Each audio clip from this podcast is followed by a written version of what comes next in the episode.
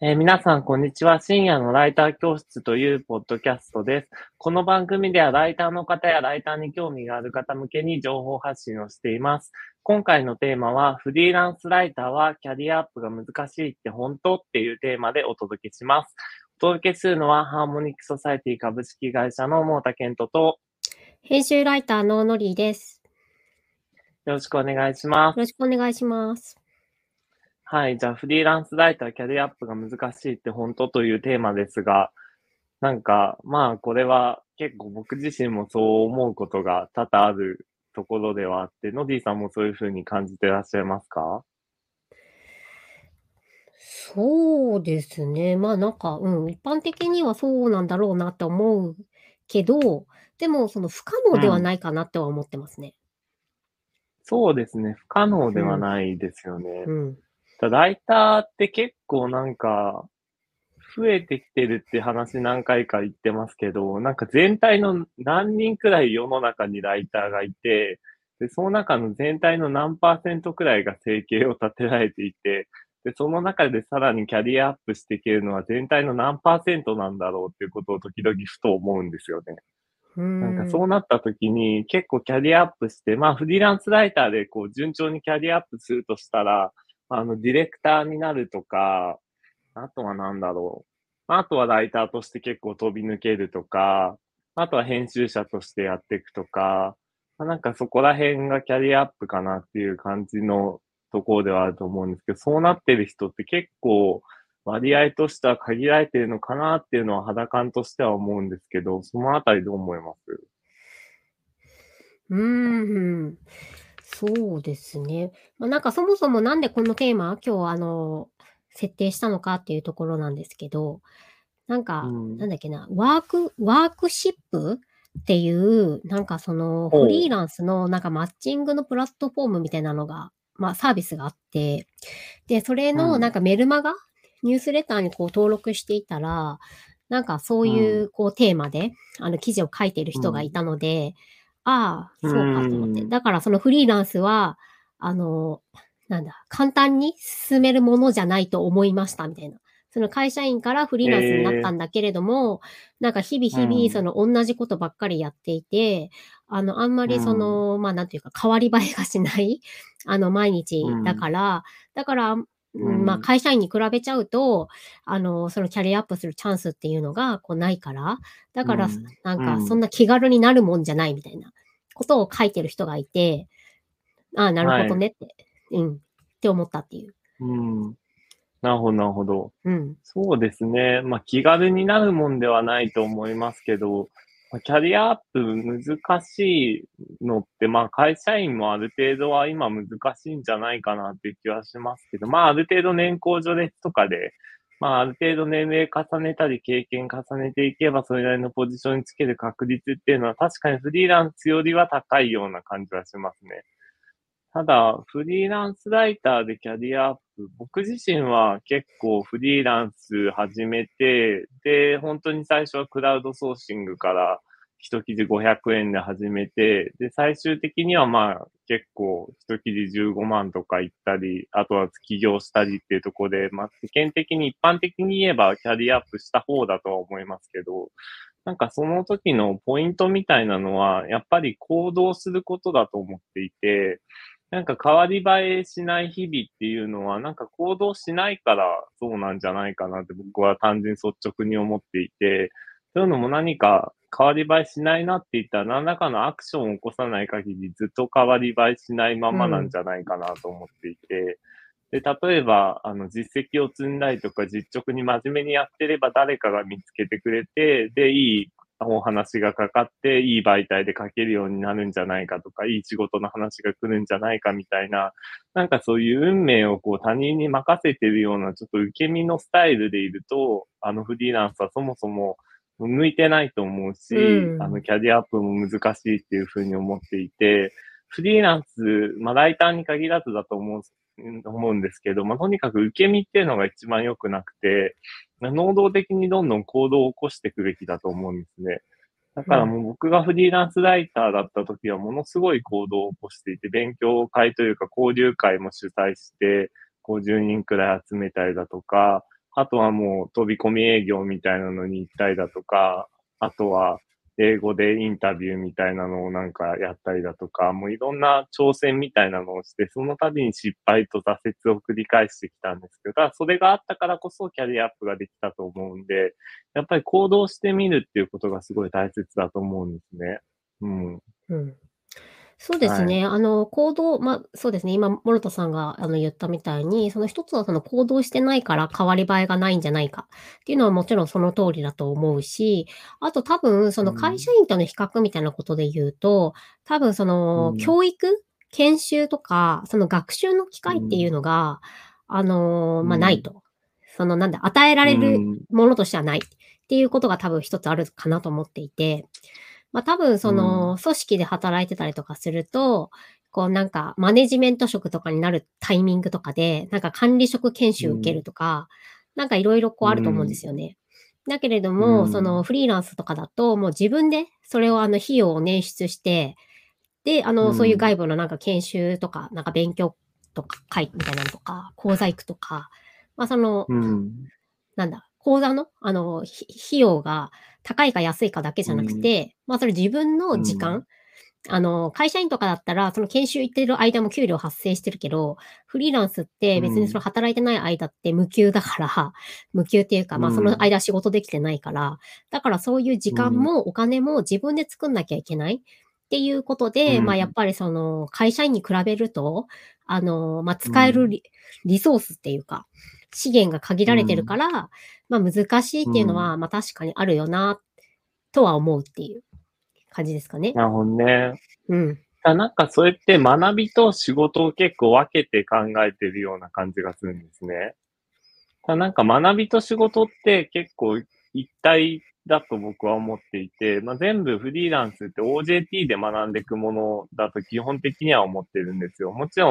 ノリさんが前回とかもおっしゃってたように、ライターの講座とかに通ってみるのもすごく勉強になるとは思うんですけど、基本的には、あの、仕事のを受注して、その仕事の中から新しいことを学んでいくっていう、あの、マインドがすごい求められると思っていて、だから、あの、新しい仕事、自分にはやってみたことがない仕事、できるかどうかわからない仕事みたいなのもどんどん引き受けていって、そこで失敗を繰り返していって学んでいく。で、少しずつ前進していくみたいなことが必要だと思っています。でそうすることによって、まあ、あの、学びとこう仕事を分けないことで、つまり仕事しながら学ぶことで、まあ、ある程度お金もらいながら学びもできるっていうことで、あの、自分のキャリアのそういう学習みたいなところの、あの、経験の一部になるんじゃないかなっていうふうに、個人的には結構思いますね。うん、多分ね、その話って、あの、まあ、やったことのないことを、それをその仕事にするっていうところが、あの、すでにその、なんだろう、フリーランスって多分基本的には、やったことのないことをやらせてもらえないんですよ。だから、そのやったことのないことを、その仕事で獲得していくっていうのは、まあ、なかなかその、あの、不可能ではないんだけれども、その簡単なことではないと思ってて、いきなりそれで報酬をもらおうと思ったら、まあ、あの、結構難しいと思っていて、まあ、だから、その一定のその分野に対するその知識とかスキルがありますよっていうことを示すために、まあ、あの、そういう講座みたいなのとか、その資格みたいなのって、あの、ある、な、それがあればいいかっていうとそうじゃないけど、まあ、一定度のその保証というか、あの、そういうものにはなると思って、思いますね。うーん、なるほど。うん。うん。確かに、まあ、それはそうですね。確かにいきなりやったことがない仕事をやらせてくださいって言ってもなかなか難しいっていうのはありますけど、多分仕事の取り方の問題でもあるかなと思っていて、基本的にあのフリーランスってこう人との縁みたいなのが割と全てというか、かなりウェイトを占めてると思っていて、で僕自身がやったことない仕事を受注した時ってほとんど飛び込みというか、あの、直接関係がない知り合いづてとかで、あの、話をもらうみたいなことがほとんどだったんですね。だからクラウドソーシングとかで、とか、あの、ウェブの一般の応募とかでやったことがない仕事に申し込んでも、それはもうほぼ可能性ゼロだと思うんですけど、ね、ただ例えば、まあ、あの、まあ、東京に住んでたらとかになっちゃうんですけど、まあ、イベントとか、例えば僕多い時は週に5日くらいはイベントに参加していて、で、登壇者に話しかけたり、いろいろ名刺交換も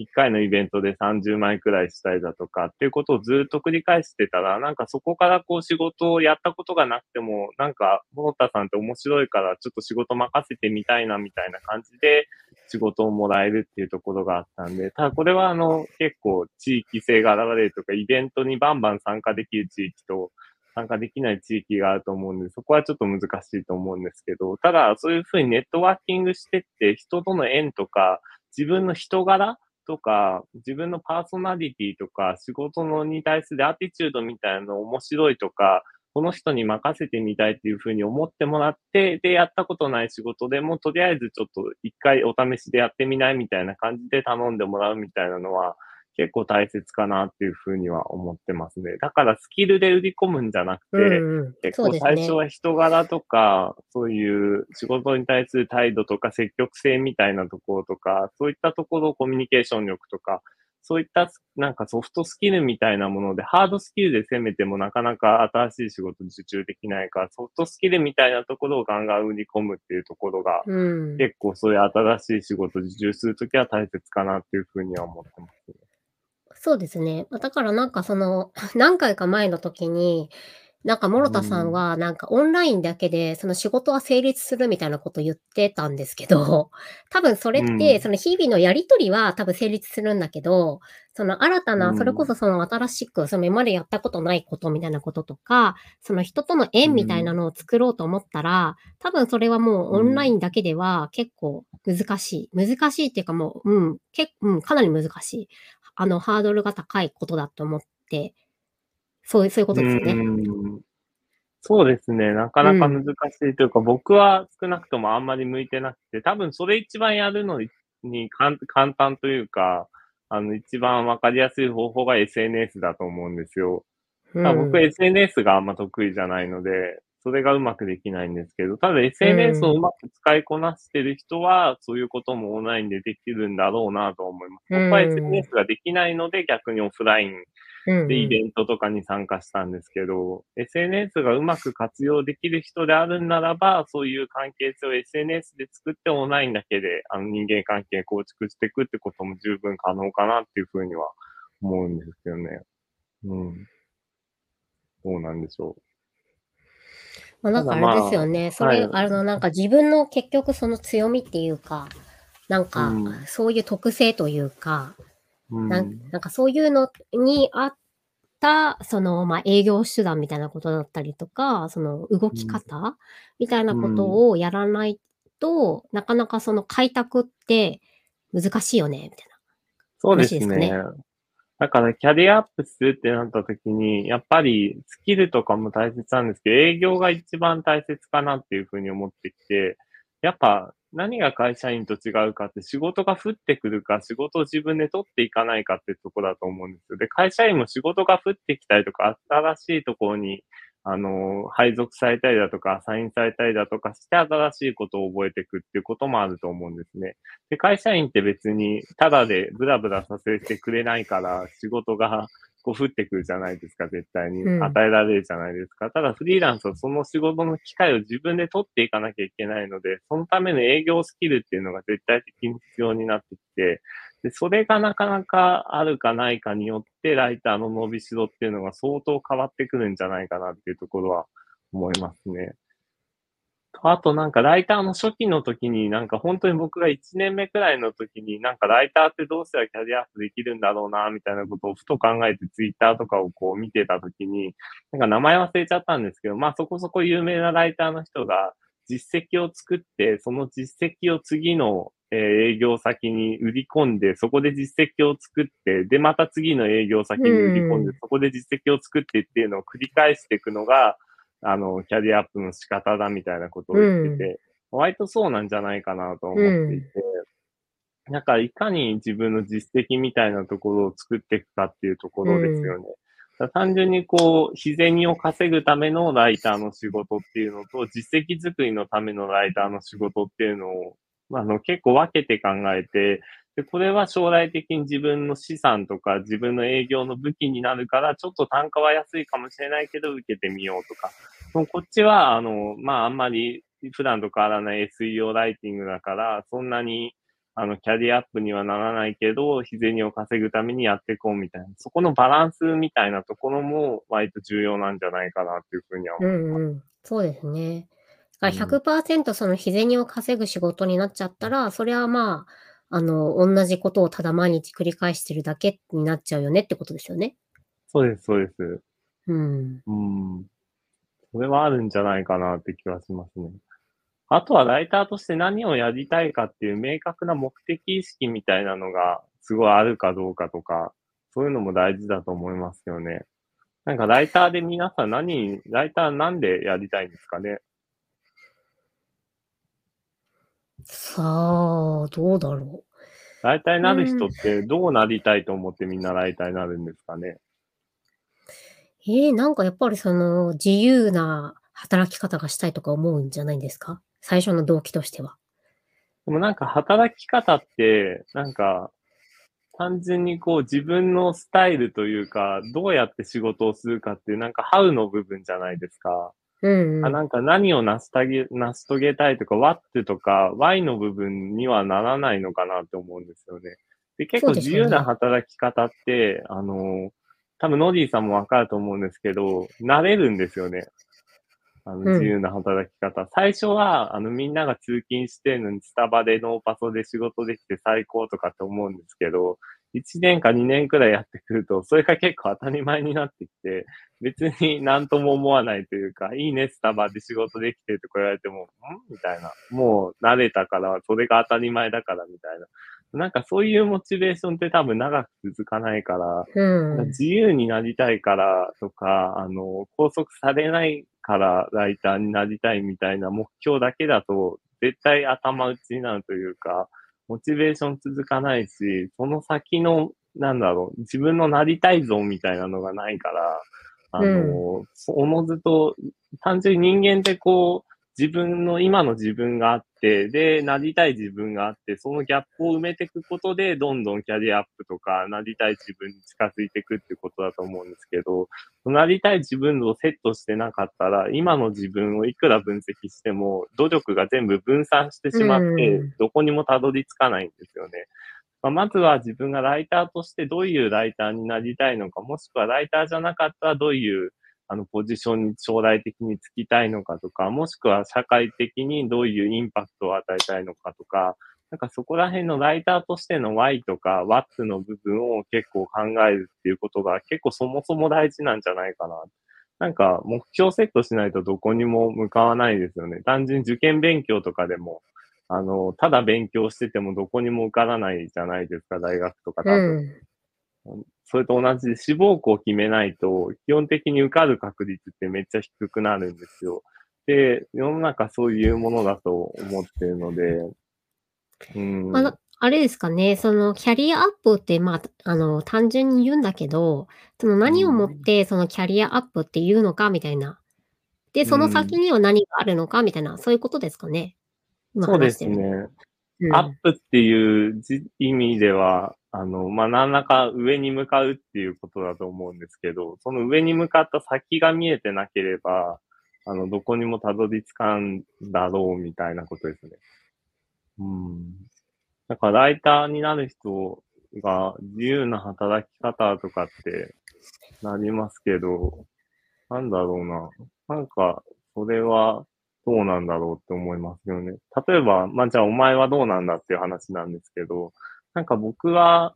あの、そもそも、なんかいろんな、こう、弱い人を守りたいみたいなモチベーションがずっと昔からあって、で弱い人を守るためには自分が強くならなきゃいけなくて、で、今の資本主義社会で強くなるっていうのはビジネスができることだと僕は思っていて、で、ビジネスができるためにどうしたらいいかっていうことを考えたときに、お客さんの課題を解決できることが非常に大切だっていうふうに思ったんですね。お客さんの課題を解決できるって言ったときに、僕は最初あの IT 系のコンサルだとかエンジニアとかやってたんですけど、テクノロジーって課題を解決する手段であるんですけど、ただ直接的にお客さんが課題を把握してなければ課題を解決できないんですよ。だから、あの、お客さんの課題を言葉にしてあげようと思って、あの、ライターの道に進んだみたいなところがあるんですけど、だからそういう意味で今、会社では経営の悩みを、経営の課題を言葉で解決しますっていうのをすごい目標に掲げてやってるんですけど、そういうふうになんかこう、なんだろう、成し遂げたいことみたいな心、経営の課題を言葉で解決したいみたいな、なんかそういうのがあるとないのとで、なんか先に向かうモチベーションとか結構変わってくるのかなっていう気はするんですけど、まあ、いわゆる世間、一般でいう自分パーパス、まあ、最近マイパーパスとかっていう言葉流行ってますけど、マイパーパスとか、自分の中でのビジョン、ミッション、バリューみたいなところとか、なんかそういうものを定義してみるのもいいんじゃないかなと思いますね。そうですね。うん。うんそう。だからまあ、あとキャリアアップで言うと、どういう職種があるかっていうところですけど、ディレクターになりたいのかとか、編集になりたいかとか、はたまた起業したいとか、コンサルになりたいとかいっぱいあるけど、でもそれも本人によりますもんね。何が成功っていうのは特にないんで。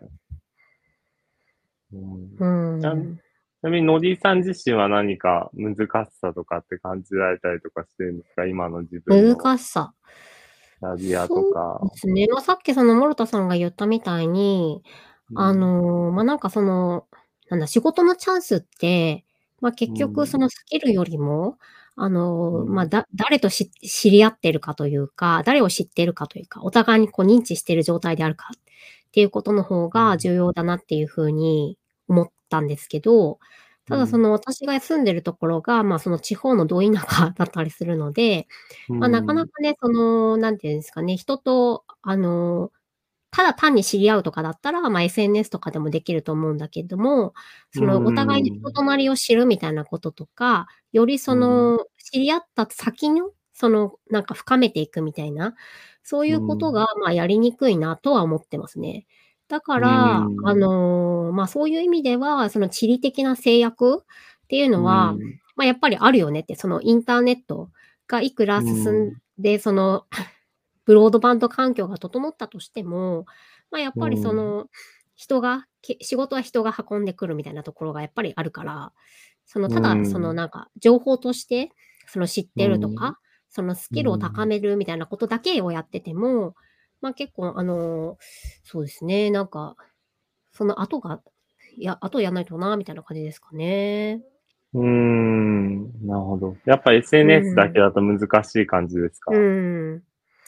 いや、難しいと思いますね、やっぱりね。うん。うん。難しいと思います。SNS、まあ、特に、まあ、さっきも言ってましたけどね、その、諸田さんも。あの、私もそんなになんか SNS に血道を上げてるとかそういう感じではないので、全く。だからなんか余計に、あの、うん、そう、でどうすんのみたいなそういう感じが結構ありますかね。なるほど。うん。なんか同じような地理的な制約で思ってるのは、僕なんかちょっと海外に出にくいなっていうのを思ってて、ライターっていう仕事が。ああ、そうですね。やっぱ言葉を扱うんで、あの、言語が英語とかになってくると一気に話が変わってくるので、あの、海外進出とかしにくいなっていうのは思ってて、なんかそういうのは結構日本のにいるからちょっとディスアドバンテージみたいなところはあるなっていうふうには思うんですけど、うん。まあそういうこと、ちょっとなんか、それでね、最近思ってんのは、うん、なんだっけ、あの例えばなんかリンクトインとか、ああいう、ああいうところを見ると、こう、海外の企業とかの求人とかもいっぱいあるじゃないですか。で、なんか日本ってなんだかんだ言って、あの人口があの1億人以上とかいるから、だから、まあ、 downtrend かもしれないけど、でもやっぱり世界とかで見ると、あの、人口がたくさんいるから、マーケットとして多分それなりに魅力的なんだろうなとは思っていて、だから、なんかその日本に進出したいんだけれども、あの、まあ、ローカライズするみたいなことだったりとか、なんかその日本のその文化とか習慣とか、日本語の、あの、なんだ、知見を、あの、ネイティブとかで、ネイティブレベルですよ。で、その日本に住んでる人みたいな、なんかそういうのを求めてる海外の会社とかもあるなってこう思っていて、だからなんか。そういうう、ん。そういう手段もあるかもしれないなとかって思ってますね。なんか外資系とかね、ありそうですようん。ね。うなんか僕ん。も一回リンクトインで応募したのが、なんかあの、海外のインドかなんかのドローン作ってる会社が日本で。進出したいみたいな感じで、そこでホームページでメディア作るから、そこでライターやんないかみたいな話がちょろっとあった。んですけど、ま、はい。その時は別の就職先に就職したりとかしたんですけど、たはい。だ、その時は、あの、確かにそういうチャンスはあるなって、なん何個かそういうの声かかったんですよね。あと TikTok とかもあって、ふあの、日。本でローカライズしたいから、あの、日本のなんかライター、コンテンツライターみたいなのを探してるみたいな話だとか、結構そういうのってちょくちょくあるなと思っていふて、ん。逆に日本出るっていうよりも、海外から日本に来る人を捕まえて、そこで何らかのこうライティングだとか、あの、本当にネイティブレベルの日本語力っていうのを活かしてライティングを提供するみたいな視点は結構大事だなと思いますね。そういう意味で言うと、ちょっとまあ難しいというか、あんまり一般的な人には関わりない話になっちゃうかもしれないですけど、リンクトインは結構活用すべきだと思いますね。SNS の中では。うん。僕も最近採用出してて、リンクトインで。で、あの、外人から応募がいっぱい来るんですよ。と。にかく。でもライターなんですよね、募集してる職種が。で、一人良さそうなマーケのコンサルの経験とかある人にメッセージ送ったんですけど、あの、書くテキストは日本語ですか英語ですか？っていうのを言われて、はい。いや、日本語ですって言ったら、じゃあ無理ですみたいな感あじだっあ。たんで、そこがやっぱ、うーん、なかなか難しいなって、海外の人をなんとか日本語にみたいなのはなかなか難しいなと思っうたんで、そのん。逆パターンはノディさんがおっしゃるみたいに全然ありかなっていうふうに思いますね。リンクトインの求人って結構ややこしいですよね。まあ、ややこしいのもあるし、そうですね。なんかその、普通の、例えばマイナビとか、なんかリクうナビとん。か、ああいうのとかに比べると、なんか情報がうん。雑っていうか、大雑あ、把だ雑から、ね。うん。うん、だから何て言うんですかね、あの、詳細がわからない状態でひとまず応募するみたいな、そういうう。ことになんるかなっていう気はしますよね。一旦応募してみて、とりあえず面接してみたいな感じですね、うん。多分ね。そうそうそう。あ、そうですね。だからそういうので、日本語力活かすみたいなのが、もしかしたら結構切り口になる可能性はありますね。うん。うん。あとは、単純に何がやりたいかによりますけど、なんか僕がやってるみたいにちょっとコンサルチックな方向に行くとかは結構ありな気がします。あ、あと、よくあるのが、あの、ライターあるあるみたいな感じで、こうライター教えますみたいな風のポジションに行く人すごい多いうですよね。ん。なんか、あの、ライター、あの、講師とか、うライター、ん。ライティング教えますみたいなのとか、ライターとしてのキャリアアップ教えますみたいな、あれってどうなんですかね？どうなんですか？ううん。ーん、ま、でもなんかある程度ある程度っていうか、なんかそういうし資質がある人だったら、いいいいと思いますけどね、別に。うあの、な。なんだろう、その、いいプレイヤーがいい監督とかコーチになるわけじゃないっていうのと一緒で、別にそうれってラん。イターとかもみんな一緒で、うん。その、教えるためには、多分、あの、どこが良くて、どこが良くないのかみたいなことを、うちゃんとん。それこそその言語化できるその人じゃないと、あうん。の、ダメじゃんって思ってるんですよ。だからそれこそうなんかこう、ん。くなんかね、長嶋、か あの、監督とかみたいにこうなんか、感覚う的にん。こうだよみたいなこととか言っても わかんないよみたいな話だと思うので、う ま、あとはなんん。か、やっぱその、モチベートするみたいな、う。そういうんその別の、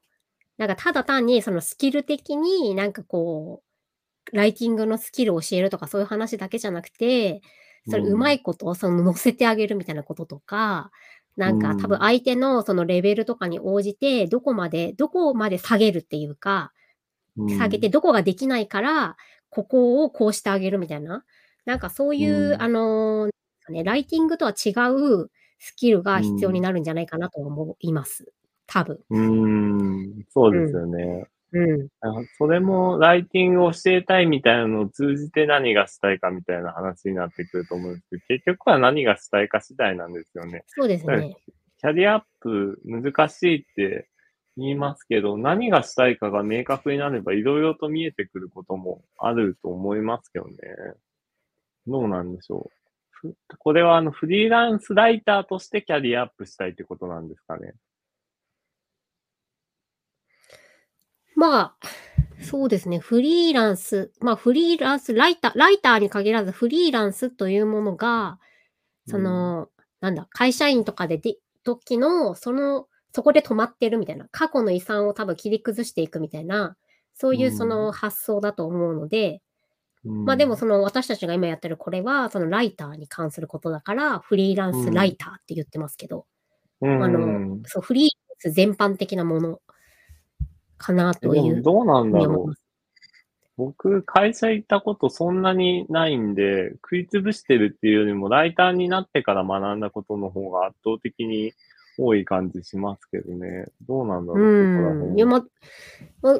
わかんない。わかんない。だから、それ、それ、それがその一般的なことっていうと、多分その過去の、それ会社員の時にこういう実績があって、こういう会社に入って、まあ、ある意味その会社に入ったっていう、その看板みたいなのもあって、で、それでそこのこう、こういうポジションでこんだけの実績を、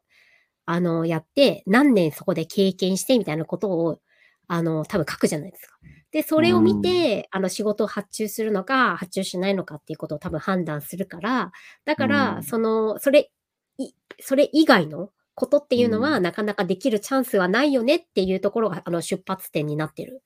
うん、ますかねああ、それ、ちょっとタブーな話してもいいですか？あ、どうぞ。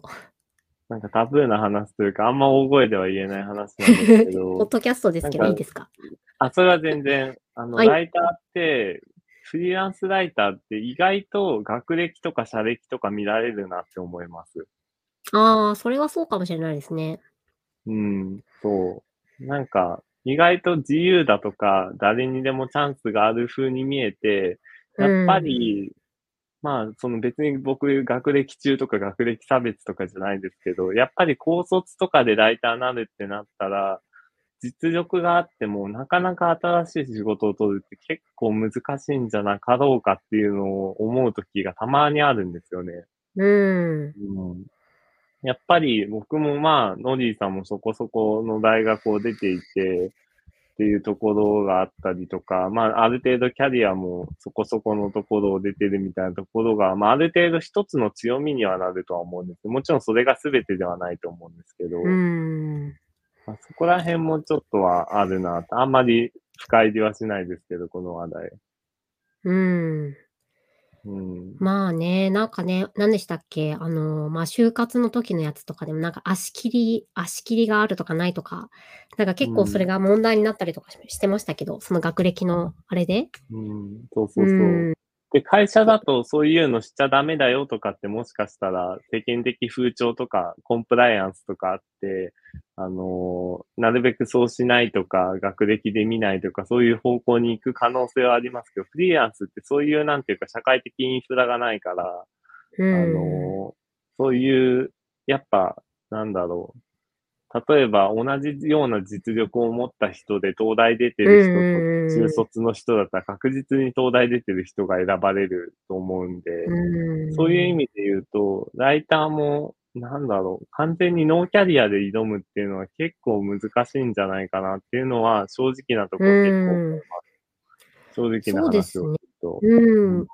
あの、まあ、だからそういう意味で言ったら、その、なんだ、新卒フリーランスができるかできないかみたいな話、なんかちょっとはな前話したかどうかとか忘れましたけど、うん。そのできるかできないかっていうことで言ったら、できるかもしれないけど、でも結局、そのなんだ、どういうその会社に、会社というか組織にいて、で、今まで何をやってきたから、だからこういう記事が書けるんじゃないかって相手は見てるわけだから、だからその、新卒ってことは何にもないわけであって、うん。あの、まあ、よっぽどなんか学生時代になんか自分であの、起業してて、なんか、いとかね、なんかその海外に行ってうん。なんか違う活動をやってましたとか、なんかそういううん。あれとかがあるんだったらいいと思うんだけど、あの、うん。そうじゃない、その普通の、あの、学生とかだった場合、あの、うん。なんか、新卒フリーランスってなんか、ね、何を売りにするのかなって正直ね、思ったりはしますかね。うんうん。そうですよね。新卒フリーランスライターなかなかですよね。本当に若い時とか、勢いで、あの、安めの記事でも大量に書いて月50万とか100万稼ぐとか結構可能だと思うんですよ。でも、うん続かないと思うんですね、多分。30、うん40、50になってきた時に、うん。それでいけるかってなったら、まあ、よっぽど20の時とかに実績を作ってれば別ですけど、そういう安い仕事大量に体力でこなしてるみたいなやり方やっていくと、多分30になった時に急激に仕事ができなくなるというか収入が減ると思うんですよね。あ結構そういう意味で言うと難しいっていう気はしますね。まあ、だからね、そういう、そういう時はっていうか、なんかもう自分で事業やるしかないんじゃないかなって思い ますけどね。そういう、なんていうんですかう。んこう、学歴差別みたいなものとかを受けずに生きていこうと思うんだったら、まあ結局フリーランスって下請けなんで、そうじゃなくて、自分がその事業を始めちゃうみたいうな、ん。そういうところが活路になるかなっていう気はしますよね。いや、僕もそう思ってます。うんだから自分で事業を始めたわけですし。はい。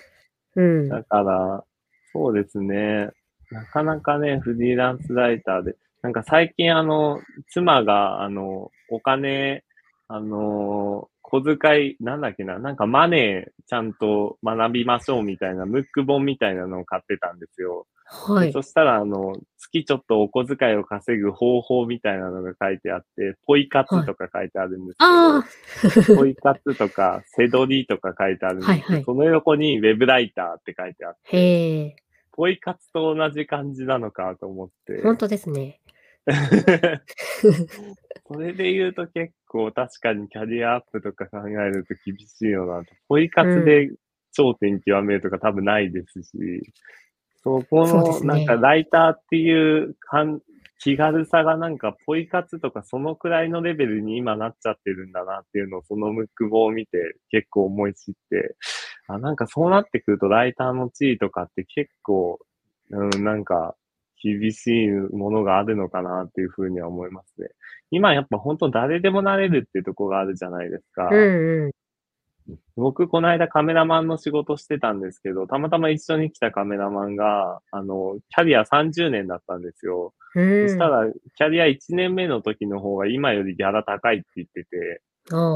なんでかっていうと、今もうカメラが良くなって、あんまり腕がなくても、誰でもカメラマンにある程度慣れちゃうから、なれあの仕事の取り合いで価格が下がって、もうとにかく価格が1年目の時より30年目の今の方が半分くらいギャラが低いみたいなことを言ってて、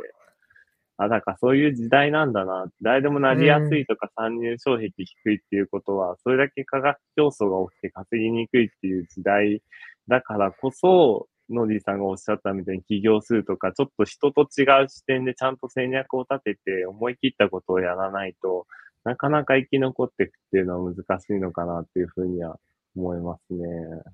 うん。んね。うんうん。ですよね。うん。だからまあ、そろそろちょっと話をまとめると、まあ結構、悲観的な話というか、まあ、フリーランスライターなかなか難しいよねって思ったんですけど、まあ僕が言いたい一つ目のメッセージとしては、フリーランスライターになって、まあその後何したいかっていう目的とか、将来なりたい自分像みたいなのを設定するっていうのは結構マストだと思ってて、うん。それによってライターの講師になりたいだとか、起業したいだとか、ディレクターになりたいとか、それによって変わってくると思うんですね。うん。で、それはすごい大事だと思っていて、で、あとは、ノディさんがおっしゃったみたいに、なんかピロピロ待ってる。なんか、なんか海外の、あの、日本に進出したい企業とかの、ちょっとライティングをサポートするみたいな道もあると思いますし、まあ、あとはやっぱりフリーランスライター多くなってきてるんで、なかなか他人と同じことをしてても難しいんで、ちゃんと戦略を立てて人と違うことを勇気を持ってやってみるっていうこと。あとは仕事と学びみたいな部分で、えー、まあちゃんと、えー、自分にとっての貸し銭を稼ぐ仕事のライターの仕事とキャリアアップのための仕事っていうのをちょっと区別して、意識的にバランシングした方がいいみたいな、なんかそういうお話をしました。うんはい。というわけで、まあ、今回記念すべき第20回目ですね。まあ、ああの、見てくれる人はまだまだ少ないんですけど、まあ、地道に続けてれば多分一人でも役に立ってくれる人がいると信じて、これからも続けていくんで、ぜひ今回の配信も面白いよって思った人はサブスクライブしてくれるとありがたいです。はい、じゃあ今回はフリーランスライターはキャリアアップが難しいって本当というテーマでお届けしました。じゃあ、あの、ま、この番組、深夜のライター教室では毎週、えポッドキャスト配信しているので、ぜひぜひよろしくお願いします。シャノイさん、ありがとうございました。ありがとうございました。